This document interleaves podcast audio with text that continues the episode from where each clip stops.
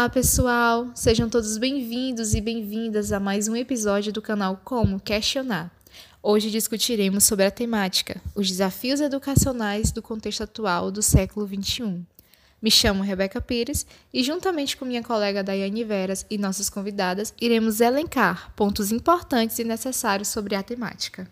Isso mesmo, Rebeca. E as nossas convidadas de hoje são professoras do ensino superior, renomadas e engajadas em pesquisas e discussões sobre o tema. Sejam bem-vindas, professora Laila e professora Linda. Sabemos que o nosso país segue a cada dia nos caminhos da globalização. Com isso, vivemos um processo de mudanças constantes.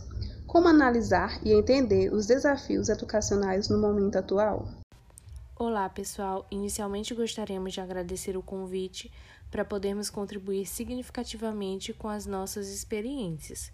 E diante do atual contexto, é evidente que os notáveis progressos científicos, tecnológicos e econômicos ocorridos relacionados a diversos aspectos da globalização provocam uma profunda mudança ideológica, cultural, social e profissional revelada em fenômenos de exclusão social, persistindo as desigualdades de desenvolvimento no mundo.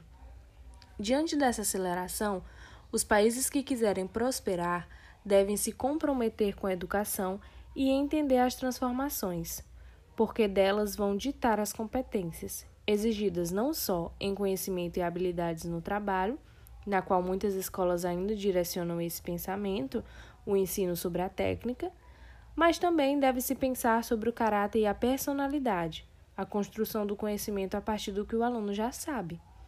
E um dos maiores desafios do século atual, onde as pessoas estão em busca de raízes e referências, está em aprender a viver juntos nesse mundo globalizado.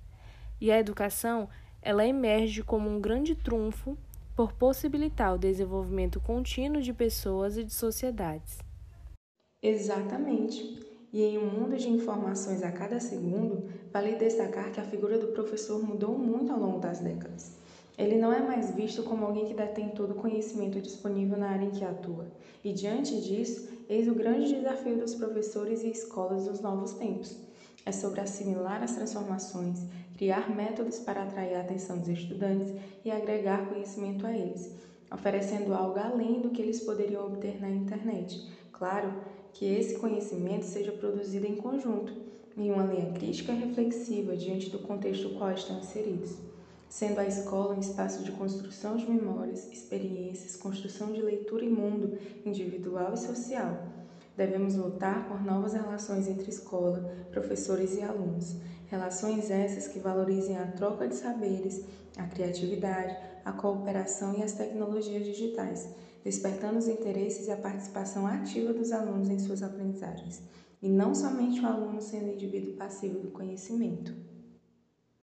Levando em consideração as falas das professoras, podemos destacar também como é importante desenvolver a criatividade dos estudantes, possibilitando a formação de indivíduos mais críticos, seguros e preparados para dar respostas criativas a qualquer desafio que enfrentem no futuro. Uma escola que encanta e transforma vidas não enfoca apenas conteúdos, mas ela também prioriza comportamentos e valores na mesma medida. O professor não se preocupa só com os livros, mas com a iniciativa e a autonomia e a empregabilidade do seu aluno, que neste século tem um novo perfil. Em um relatório encaminhado à Unesco, a Comissão Internacional de Estudos sobre a Educação, para este século, sublinha que, para dar resposta ao conjunto de suas missões, a educação deve estar organizada em torno de quatro aprendizagens fundamentais: a de aprender a conhecer, aprender a fazer, aprender a conviver e aprender a ser, criando-se condições que favoreçam ao indivíduo adquirir autonomia e discernimento. Muitos são os desafios encontrados no atual contexto educacional, onde há um mundo de informações constantes exposta para os educandos no seu dia a dia, que necessitam ser superadas através de mudanças significativas que transformam essa chegada de, forma, de informações em conhecimento, alinhada a uma perspectiva crítica, reflexiva.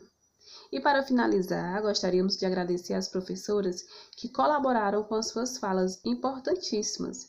Destacar que é sempre bom a troca de conhecimentos.